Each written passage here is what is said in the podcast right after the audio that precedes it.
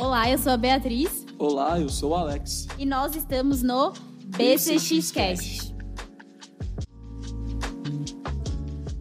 Então, começando mais um BCXcast hoje, a gente quer falar sobre as normas da Anvisa para instalação de consultórios, revisão de consultórios, criação de consultórios. Muitos dos nossos clientes estão inaugurando consultórios novos agora no começo de ano, né? Ou então estão fazendo reformas em consultórios e a gente percebe que a maioria fica com muita dúvida, principalmente sobre as instalações físicas sobre o que, que é permitido, o que, que não é permitido, é, o que, que é regulamentado pela vigilância sanitária e tudo mais. Então, hoje a gente quer falar um pouco sobre a infraestrutura física no, no projeto de vocês, para que quando a vigilância aparecer aí esteja tudo certinho, tudo regulamentado. É isso aí, Alex, é isso mesmo. E isso é uma pauta, né? Essa é uma pauta muito importante, porque como o Alex pontuou perfeitamente, muitos consultórios têm surgido pós-pandemia, porque quem soube aproveitar o momento para fazer do limão uma limonada, né, gente, conseguiu realmente capitalizar para ou dar um up no consultório ou ir para uma nova instalação. Então, Alex, agora conte para nós. Eu acho que tem muitas pessoas que têm dúvidas, né, sobre infraestrutura. O Alex ele fez uma pesquisa super legal antes da gente começar a gravar sobre curiosidades que poucas pessoas sabem. É, o primeiro de tudo, quando é apresentado pelos nossos clientes para a gente, né, Bia, o projeto de um consultório novo, a primeira preocupação sobre ali o processamento do material é, utilizado, do material sujo. Isso é a parte mais sensível em todo o projeto. Primeiro, porque uma das primeiras regras, não primeira, né, não em ordem de importância, vamos dizer assim, mas uma das regras muito importantes é que o material sujo ele não pode ter contato com o material limpo. A entrada desse material e o ciclo dele, eles não podem ter contato, isso vocês sabem por causa de contaminação cruzada. Então tem que ter um recebimento do material sujo, e aí eu vou ter uma separação e lavagem desse material, aí eu vou ter o preparo desse material, depois a esterilização e depois a distribuição desse material para o consultório. Isso, esse ciclo ele é contínuo, ou seja, ele não vai e volta. Isso é uma das primeiras coisas que a gente vê quando a gente está olhando o projeto. Isso por quê? A gente está em São Paulo, né, Bia? Em São Paulo a gente vê consultórios aí de 30 metros quadrados, 40 metros quadrados. São consultórios cada vez mais otimizados, vamos dizer assim, e é sempre uma dor muito grande do, do arquiteto, né? Ele conseguir desenvolver esse espaço, esse ciclo, para que isso aconteça de uma maneira boa, né? Otimize esse espaço. Sim, sim. A gente está até acompanhando neste momento um projeto que vai acontecer em uma clínica lá em Pinheiros, né, Alex? E quando nós vimos o projeto Exato. da arquiteta, e é uma clínica de 50 metros quadrados. A arquiteta otimizou tanto o espaço, mas tanto espaço seguindo as normas da vigilância sanitária, porque é um escritório de arquitetura especializado em dentistas, que a gente ficou de boca aberta, né, Alex? Exatamente. Acho que aí fica uma dica que você falou, né, Bia, muito importante. Não é uma regra, mas, poxa, se eu quero fazer um consultório, seguir passos de um, um, um local, de uma pessoa que já é especializada em fazer isso, vai te ajudar muito. É claro que qualquer outro bom arquiteto que trabalhe bem, que estude um pouco mais sobre essas normas, ele vai conseguir entender as regras e construir isso. Mas, pela nossa experiência, na maioria das vezes, esse, esses estúdios, né, Bia, que trabalham com é, dentista, eles têm uma facilidade maior de fazer esses projetos serem mais otimizados. Sim, porque realmente eles têm, tiveram um preparo, né, Alex? Um estudo. É a mesma coisa co para colocar é uma pessoa que não tem embasamento sobre odontologia para realizar um procedimento de odontologia. Às vezes nós pensamos assim, poxa, eu vou gastar X PTO com um arquiteto e eu consigo fazer sozinho o projeto. Só que vocês têm que pensar assim, pessoal. O arquiteto, ele otimiza o espaço. E no final, a gente já presenciou isso com inúmeros clientes. No final, o projeto sai mais barato do que se você tivesse feito sozinho. É isso mesmo. E aí, é, seguindo um pouco mais profundo sobre esses pontos, né? Por exemplo, nessa área de, de contaminação, de processamento de, de material, tudo tem que ser separado. Como eu falei, existe essa entrada de material, né, esse segmento de material sujo, e a pia dele é separada da, do, do, da onde você lava a mão, por exemplo. É, fica uma história nossa quando uma das primeiras consultorias que a gente estava dando lá no começo de, na verdade, ali no final de 2019, né, Bia? Não sei se você lembra. A clínica era novinha e a dentista não sabia que tinha que ter uma cuba para ela lavar a mão. Porque é, a gente tem que lembrar das regras que a gente fazia quando estava na faculdade, do processamento de material, de pegar um material sujo, uva de borracha, colocar ele para processamento, é, separar esse material, preparar, e no final a gente tem que lavar a mão e secar a mão com toalha de papel. E ela comeu bola nessa área e esqueceu de ter uma cuba para ela lavar a mão. E aí ela teve que improvisar uma cuba correndo, que a vigilância já estava lá no consultório e instalou a cuba, assim, deu duas horas para a vigilância dar ok.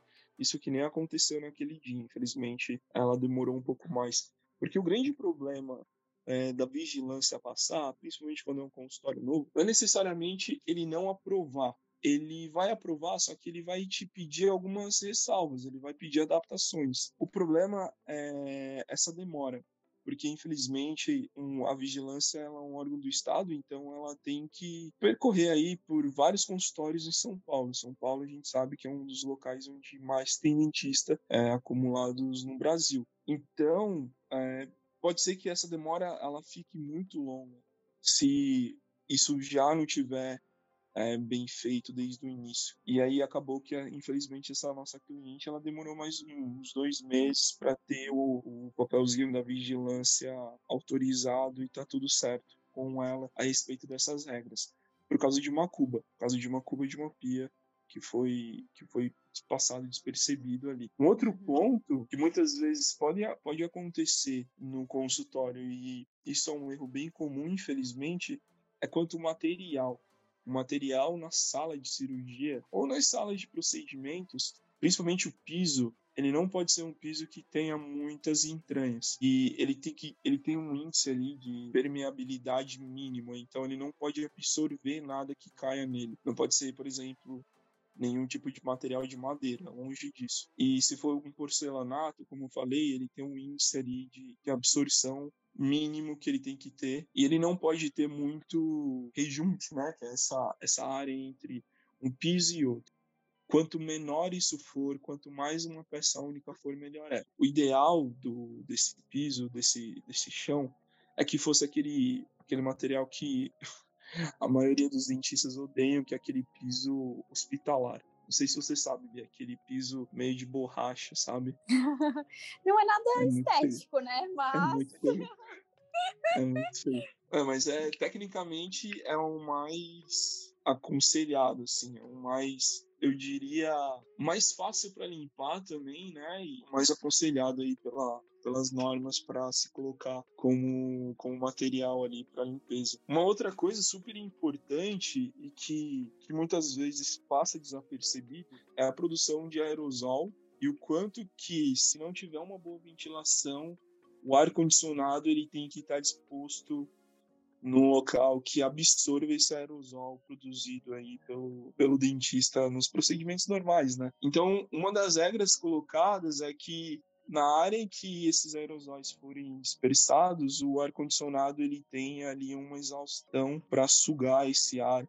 E esse ar ele não pode ser disperso, por exemplo, em um local em que circulam pessoas. Quando ele, ele for sugado, ele tem que ser colocado aí numa torre acima do teto do, do consultório de dois metros. Então, isso para a gente, né, principalmente agora, no período de pandemia que a gente passou, fica muito clara a importância disso, do ar-condicionado, dessa exaustão desse ar, dessa dispersão desse ar, mas que por muitas vezes foi passado desapercebido nos consultórios, porque as pessoas, elas simplesmente não dão tanta noção a esse essa parte que é super importante, porque a gente estava falando agora de um vírus, né? Mas existem vários outros problemas que pode ser dado com aerosol ali produzido pelo dentista, porque ele está numa área super contaminada. É isso aí, é isso aí. O aerosol, né? Hoje, muita evidência por causa da pandemia, mas sempre nós tivemos que tomar cuidado.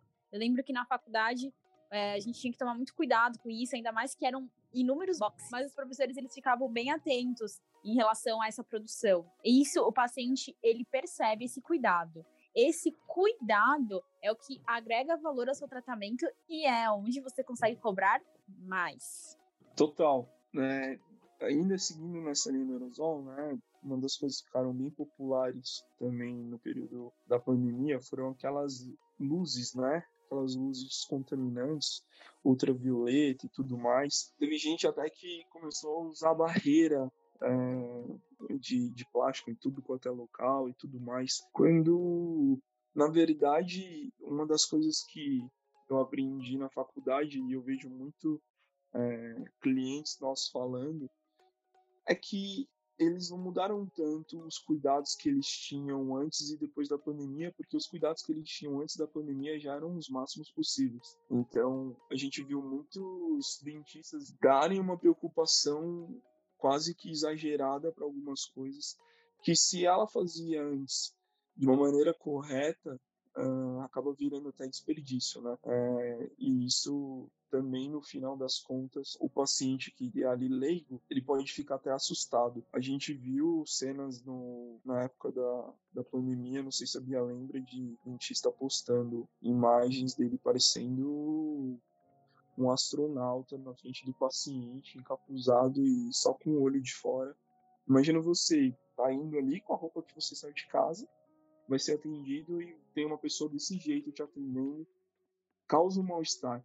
Né? Eu não estou falando aqui para a gente ficar longe das normas de biossegurança, longe disso, não é isso. É necessário e é muito necessário a gente se preocupar com isso, usar geleco, usar geleco descartável, e mais que isso, é que a gente faça isso independente do momento e de quem a gente está atendendo. É, é esse o ponto que eu quero dizer, porque muitas vezes isso pode muito mais assustar o paciente do que ter essa percepção de um cuidado maior que a Bia estava falando antes. É isso mesmo. Fugindo um pouco do assunto aqui, né, mas pegando um gancho com o que o Alex falou, tudo isso, gente, é marketing, né? Posicionamento de marca. O jeito que você se veste, como você se apresenta, a, a questão do seu consultório, tem que seguir a norma da vigilância sanitária, com certeza, para conseguir o alvará, tudo, e estar dentro da lei mas também você não pode esquecer de focar na experiência do paciente. Então vamos unir essas duas forças, né? Que é a parte de você estar tá dentro da lei, com a vigilância sanitária, e a parte da experiência do paciente, né, Alex? É isso aí. Isso é super importante. É. Você, você pode, por exemplo, falando sobre isso, você pode, por exemplo, ir atender, não gostar de um scrub, por exemplo. A gente sabe que Uh, se a gente for usar ali ao pé da letra, ele é o mais recomendado, principalmente para quem vai fazer uma cirurgia, vai ter algum procedimento que produza muito aerosol, porque você tira ele depois do procedimento, coloca para lavar, não vai misturar com as suas roupas normais. Mas de nada adianta você usar um scrub e você, por exemplo, ir caminhar na rua com ele né? Ficar super anti-higiênico. E é uma das cenas que a gente vê. E o pior, a pessoa quando faz isso, ela leva muitas vezes o logo da clínica dela pra rua, como se ela estivesse fazendo algum tipo de propaganda, que no meu caso vai ser uma propaganda negativa. A gente já Teve, teve um episódio que semana passada da gente entrar é, no elevador e tinha uma profissional da saúde que tava com um jaleco dentro do elevador. Ela devia ter saído do carro, pegou o jaleco, colocou dentro do elevador e ela tava ali, né? Imagina o quanto de, se ela fosse, tivesse atendido, imagina o tanto de bactéria que ela tá levando para passear com ela de uma forma totalmente irresponsável, com um posicionamento totalmente errado, com o logo da clínica dela ali no, no jaleco. Então, é super legal você ir atender de terno e gravata, de uma roupa um pouco mais elaborada, mas é super importante você se proteger e ter uma noção sobre aonde você está, onde você está indo e deixar de lado a roupa do consultório e o local para onde você vai ir, se for, não for o consultório. É isso aí, é isso aí. E esses gases, Alex, medicinais?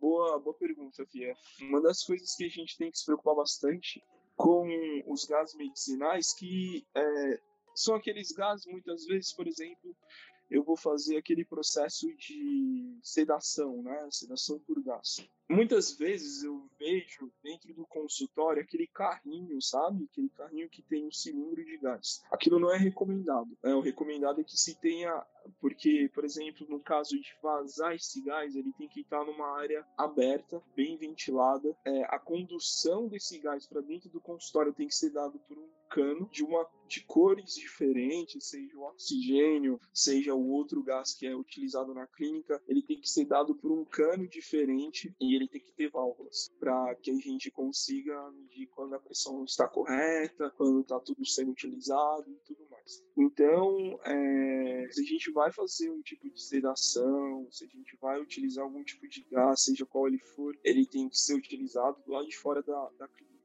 Uh, o que eu recomendo é realmente a gente procurar um profissional da área, seja um arquiteto, seja a pessoa que está te vendendo ali a ideia do cilindro de gás, para que você uh, instale ele da maneira correta dentro do, do consultório, porque isso aqui pode te prejudicar muito e é, essa, todas essas ideias, né, todas essas normas, na verdade, elas servem para proteção do dentista e proteção do paciente.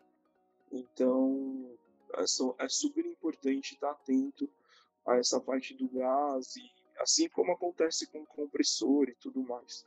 Uma outra coisa que passa é, e que já foi alvo de perguntas nossas é sobre o raio-x e o raio-x digital. Né? Quais, quais são as diferenças? Qual é a diferença de exposição? Então a gente sabe que a exposição radiológica e o raio-x digital ela é muito mais, muito mais leve. Né? Contudo, a regra de ter uma barreira e ser colocada a barreira no paciente, ela continua valendo. A barreira ela tem que ser colocada na tireoide, a barreira da tireoide, a barreira da proteção de chumbo no corpo do paciente. E você também tem que tentar se proteger o máximo possível, apesar do, do foco é, do raio-x ser unidirecional. Você tem que colocar e ainda ter um tipo de barreira na parede é, oposta que esse raio-x vai ser tomado. Então, por exemplo, eu vou fazer na direita, na parede da esquerda, eu tenho que ter ou uma proteção de chumbo ou uma tinta de chumbo para que essa, pra que essa, é, essa radiação não, não passe para o outro lado. Então, os cuidados são os mesmos. É claro que, por mesmo que a exposição seja um pouco menor, os cuidados continuam sendo os mesmos por último, eu queria falar para vocês sobre uma parte que não necessariamente tem a ver com a instalação física, mas que é super importante, que é as regras e o controle das é, autoclaves, dos ciclos da autoclave. A gente tem alguns controles, né? Sendo ele físico, seja eles químicos, seja eles biológicos, mas antes de tudo isso, esses controles eles têm que serem anotados no livro caixa. Uh, para todo mundo que está começando com história que esteja escutando aí o podcast, livro caixa é um livro de capa dura. Ele é um pouquinho maior, ele é mais ou menos o tamanho de um livro de uma folha de A4, de um caderno, um pouquinho maior que um caderno, em que você vai colocar os registros dos ciclos que você fez na autoclave junto com o registro físico e uma vez por semana o registro biológico. E você vai anotar lá o que, que foi que deu o resultado. É, quando a vigilância vai no consultório, isso é uma das primeiras coisas que ela solicita, é esse registro, porque ela quer saber como que você está, como é que está sendo o ciclo de autoclave, de, de esterilização da sua autoclave. Então, é, é importante que você tenha quais são os registros físicos, né? O registro físico nada mais é que os dados dados pela própria autoclave. Então ela vai dar ali o dado de temperatura, de pressão e o ciclo de esterilização. Depois você tem que ir atrás dos indicadores uh, químicos desses registros. E aí existem cinco tipos de indicadores diferentes. Dentre esses indicadores, a gente tem aquela fita que a gente compra na dental, que é uma fita zebrada, uma fita amarela, que quando ela é em contato com o vapor, ela fica preta. E aí, como a gente usa essa fita? Geralmente, quando se coloca um pacote, né, e o pacote ele tem que ter o plástico com plástico em contato, a gente coloca a fita entre elas, a parte transparente em contato com a parte transparente, para a gente ter certeza que, por exemplo, o vapor ele passou de um local para o outro. E assim por diante, a gente vai introduzindo essa fita em locais que a gente sabe que teve muito teve num dia que a gente colocou muitas coisas para esterilizar, num ciclo só, e assim por diante, porque é super importante você ter certeza que a esterilização aconteceu de uma maneira eficiente. E depois tem esse registro biológico, que nada mais é do que um bacilo, uma pequena bactéria que ela, quando ela, ela tem uma sinalização de cor diferente, quando ela tem contato ali com alta temperatura e pressão, ela, ela fica num registro diferente ali para você. E é isso que você tem que anotar nesse livro ATA, para quando vigilância for no seu consultório, você colocar basicamente um diário, mostrar para ela basicamente o um diário do que, que foi acontecendo é, no consultório. Isso é super importante, essas anotações, você está em dia com isso, porque, como eu falei, são os primeiros registros que vêm, e a partir daí você vai estar tá tranquilo sobre o que, que a vigilância está solicitando, sobre é, qualquer tipo de medo que você possa ter com, com o registro dela e tudo mais. É isso aí, Alex. Nossa, vocês viram, né? No podcast anterior eu falei que ia ter revanche, que nesse podcast somente o Alex iria falar. E ele o quê? Arrasou! Uhul! Agora Não, queremos. Palestrinha aqui. Palestrinha, palestrinha.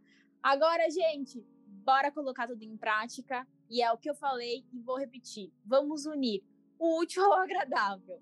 Estaremos na lei junto com a vigilância sanitária, só que vamos focar na experiência do paciente, para vocês proporcionarem uma experiência e não somente um atendimento.